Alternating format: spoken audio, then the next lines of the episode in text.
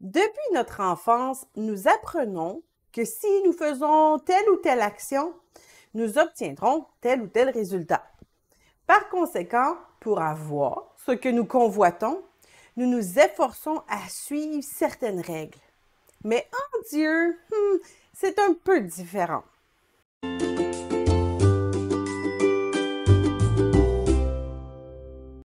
Si tu veux avoir un bon emploi, tu dois avoir de bonnes notes à l'école, nous disaient nos parents. Si tu veux avoir du dessert, tu dois terminer ton assiette, soutenaient d'autres parents. Si tu n'es pas rentré avant telle heure, tu seras privé de sortie pour la semaine, menaçaient d'autres parents. C'est le système action-conséquence. Et c'est un système qui fonctionne encore dans notre société dans plusieurs domaines.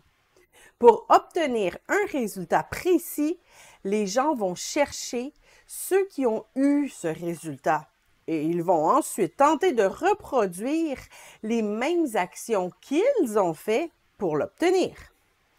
Les librairies sont remplies de livres annonçant telle ou telle méthode pour obtenir tel ou tel succès.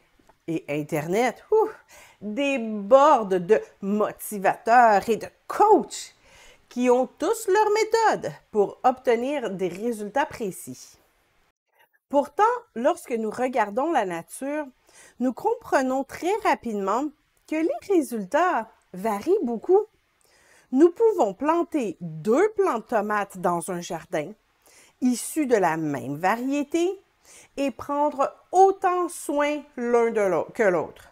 Pourtant, un plant produira 20 tomates et l'autre 10.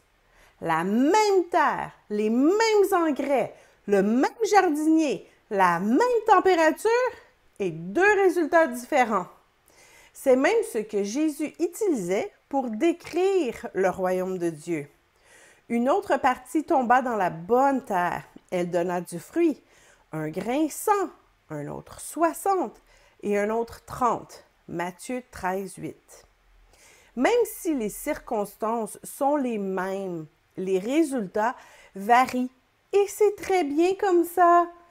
Dans la parabole des talents, celui qui a rapporté cinq talents a reçu la même récompense que celui qui avait rapporté dix. Vous irez voir ça dans Matthieu 25. Dans la parabole des ouvriers, les employés qui ont travaillé seulement une heure ont reçu le même salaire que ceux qui ont travaillé toute la journée. Vous verrez ça dans Matthieu 20.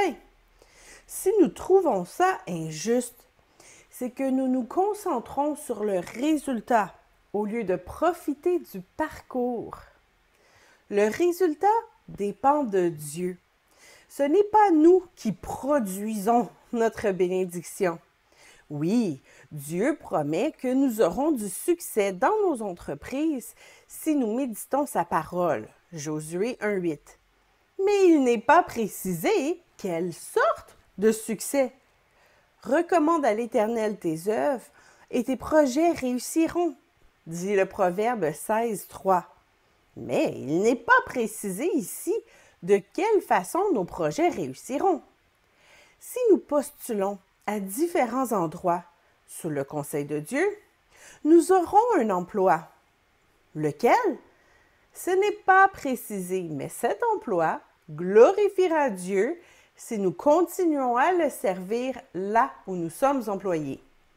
Nous devons élever nos besoins à Dieu, mais le laisser maître d'y répondre. Et ainsi, nous serons satisfaits, mais la réponse viendra de Dieu car ce n'est point par leur épée qu'ils se sont emparés du pays, ce n'est point leur bras qui les a sauvés, mais c'est ta droite, c'est ton bras, c'est la lumière de ta face, parce que tu les aimais. Psaume 44, 3. Alors, pourquoi faire autant d'efforts à suivre Dieu si nous ne pouvons pas être assurés du résultat? Parce que nous ne suivons pas Dieu pour des résultats, nous suivons Dieu parce que nous sommes sauvés. Notre joie vient pas des résultats, elle vient de notre salut. Cependant, ne vous réjouissez pas de ce que les esprits vous sont soumis, mais réjouissez-vous de ce que vos noms sont écrits dans les cieux. Luc 10, 20. La joie fait partie du fruit de l'esprit. La joie est le résultat de notre relation avec Dieu. En comprenant ça, nous arrêtons aussi de nous comparer aux autres ou même à envier les autres. Célibataire, il n'y a pas de recette parfaite pour trouver un ou une partenaire et il n'y a certainement pas de partenaire parfait ou parfaite. Il y a plusieurs petites choses que vous pouvez faire pour augmenter votre cercle de connaissances et donc les possibilités de rencontrer un bon match. Mais c'est Dieu qui placera les bonnes personnes sur votre chemin. Votre responsabilité est de continuer à avancer dans son plan et de vous réjouir pendant le parcours.